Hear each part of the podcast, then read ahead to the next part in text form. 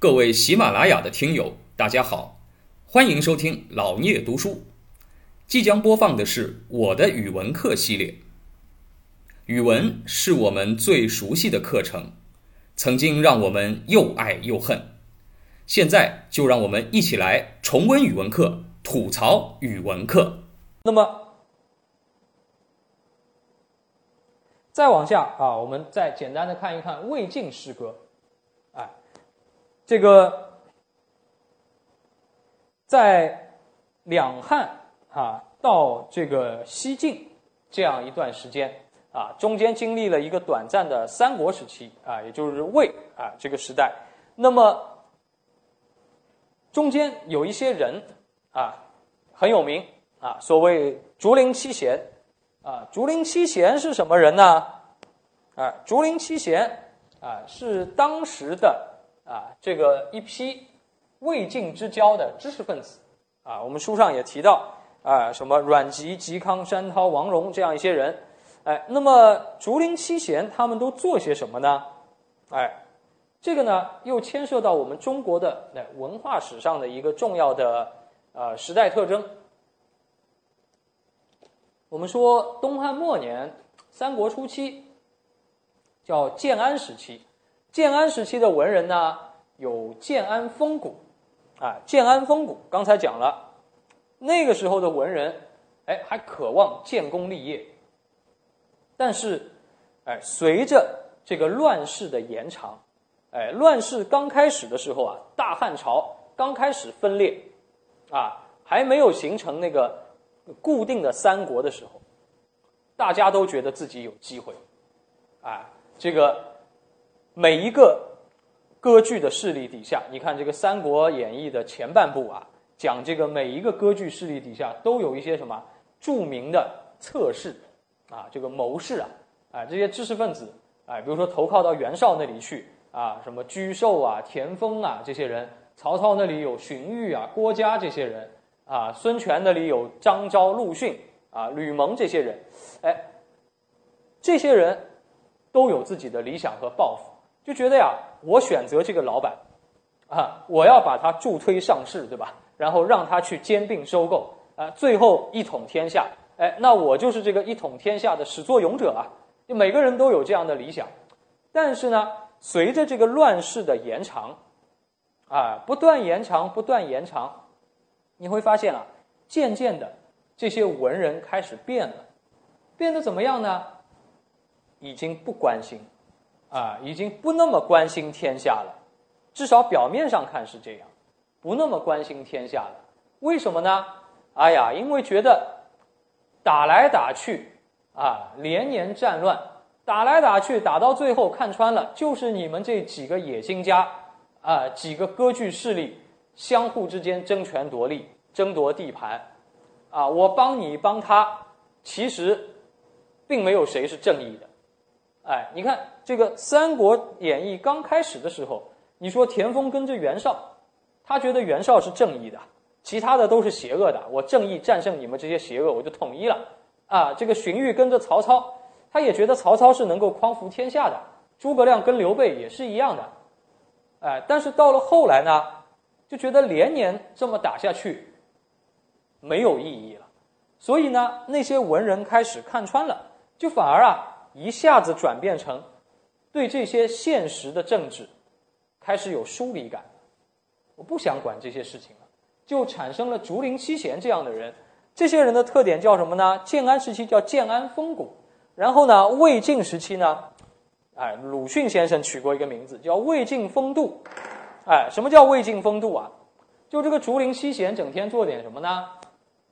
不想做官，不想当兵，啊，不想打仗，啊，想干嘛呢？哎，整天喝喝酒，啊，喝酒服药，啊，这个服五石散啊，服药。啊，然后呢，疯疯癫癫。啊，这个。呃，也写诗。啊，也诗歌唱和。啊，然后呢，清谈。啊，大家谈谈哲学思想。啊，谈谈道教。啊，然后练练仙丹。啊，过神仙一样的日子，不再关心拯救黎民百姓于水火。啊，也不再关心我能够啊能够帮助哪个所谓民主啊这个统一天下，不做这些事情了，没有理想了，看上去是这样啊。这个竹林七贤啊，生活的比较旷达放荡，哎，但是这里面还有更加深层次的原因。啊。我们讲讲这个背景啊，哎，这里面有什么深层次的原因呢？你想，为什么？哎，这个为什么这个大汉帝国啊，东汉最后会四分五裂，会变成啊，就是魏晋时期这样一个啊天下大乱的样子？哎，为什么一个统一的大帝国最后会垮台？它的骨子里的原因在哪里？骨子里的原因就在于他体制上的一种弊病。这个弊病可以早到什么时候呢？早到这个汉代最强盛的时候，就是汉武帝那个时候。哎，汉武帝做过一件事，大家学历史的同学啊，学过历史的同学知道，汉武帝做过一件什么事啊？我们刚才也有提到，叫做罢黜百家，独尊儒术啊，就是把儒家思想放到最高的地位。啊，儒家思想放到最高的地位呢，啊，有一个人叫董仲舒，啊。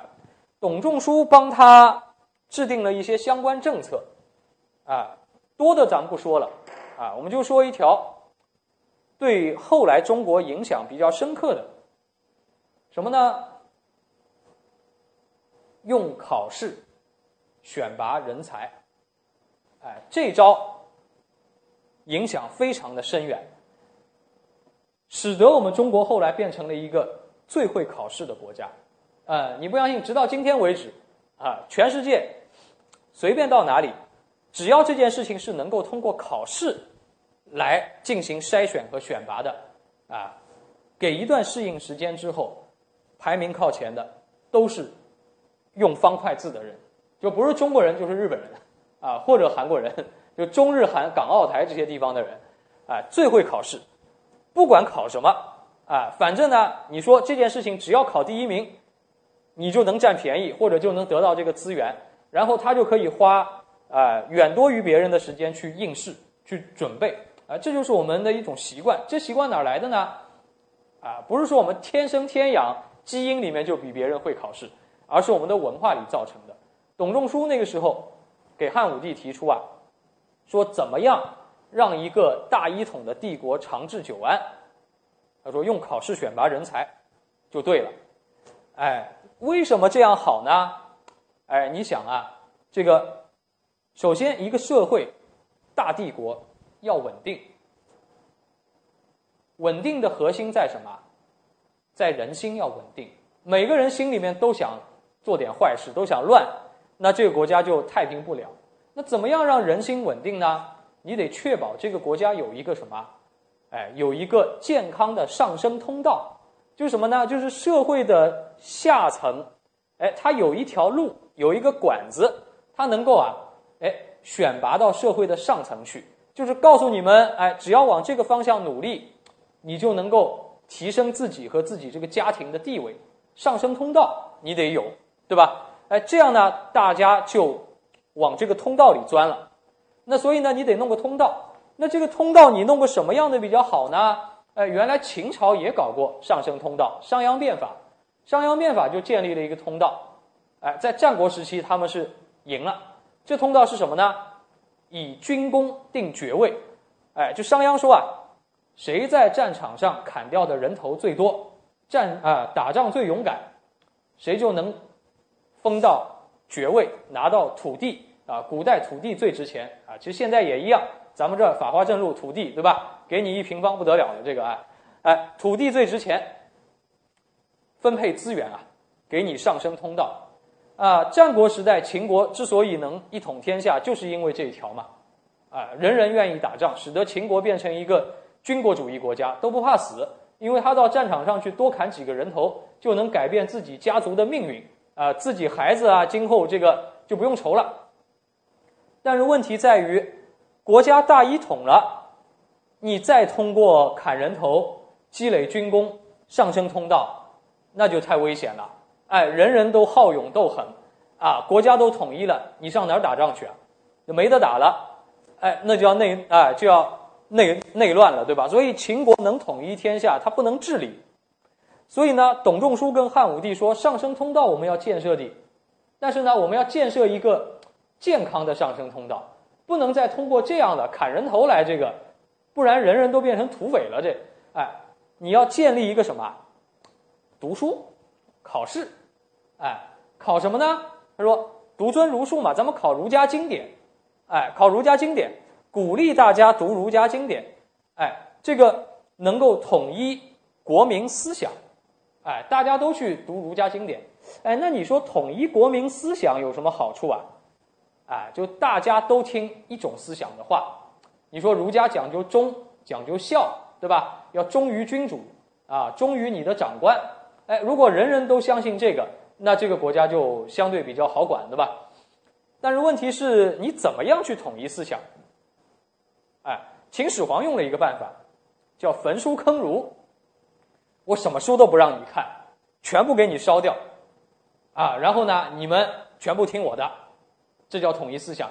但是问题是呢，你有的时候人就是这样的，你越不让他看书啊，他他反而越要看。哎，你说现在各位同学啊，有这个电脑游戏玩。啊，有电视看啊！你这个我们书店里放着那么多书，谁要看啊？这个你们每年每人看几本书啊？估计有的人一年一本书也看不完。但是书店里这么多书是随便你挑的，你不稀罕。哎，你想我们的父辈、祖辈啊，有一段时间我们国家十年浩劫的时候啊，很多书不让看。哎，你看那个时候很多年轻人怎么样？用手抄手抄本。啊，用手抄着书都大家传着看，啊，你说累不累？那个时候大家那么渴望知识，对吧？哎，现在不一样了，现在这个信息爆炸了，反而你对知识不感兴趣，越不让看越要看。所以呢，秦始皇那那招不太好。董仲舒帮汉武帝做了一改革，我都让你看，但是呢，我怎么统一思想呢？你看儒家的经典，可以参加考试。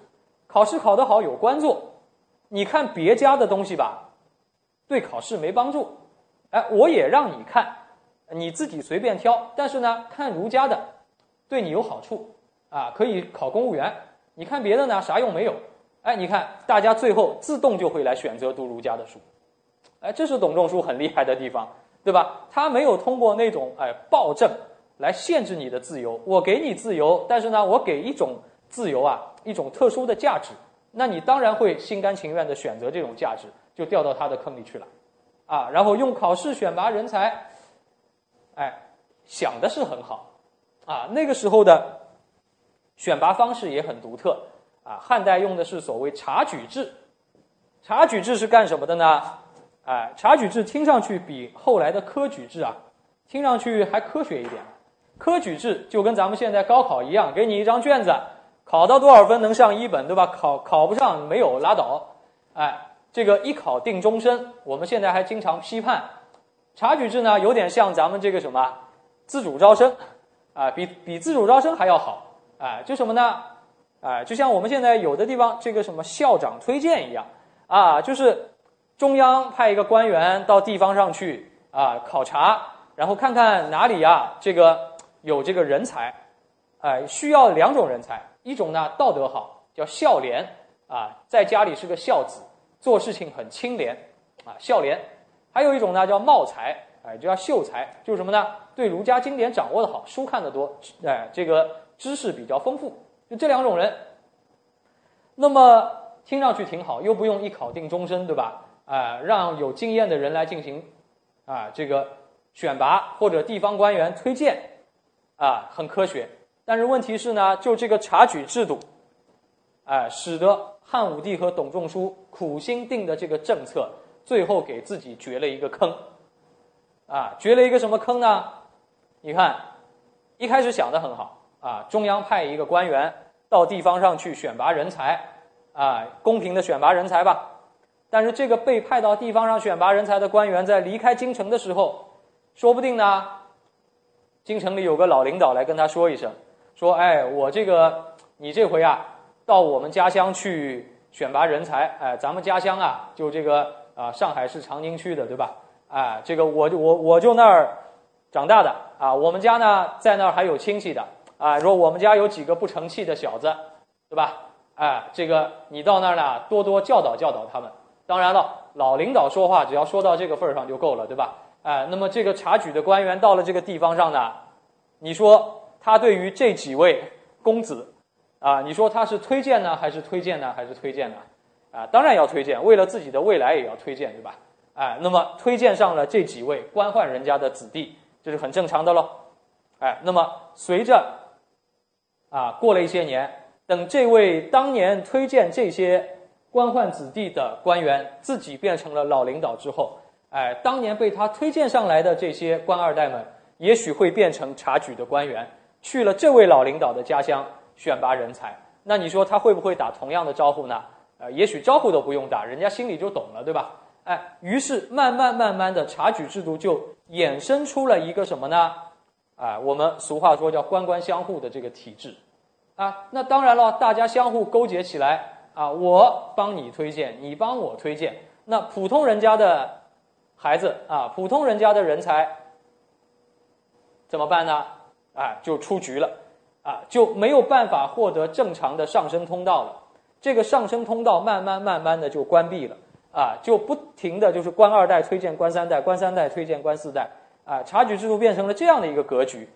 那么衍生出了一个什么呢？衍生出了所谓士族，哎，这些士族啊，原来他们当然都是读书人，都是士，啊，一开始都是士。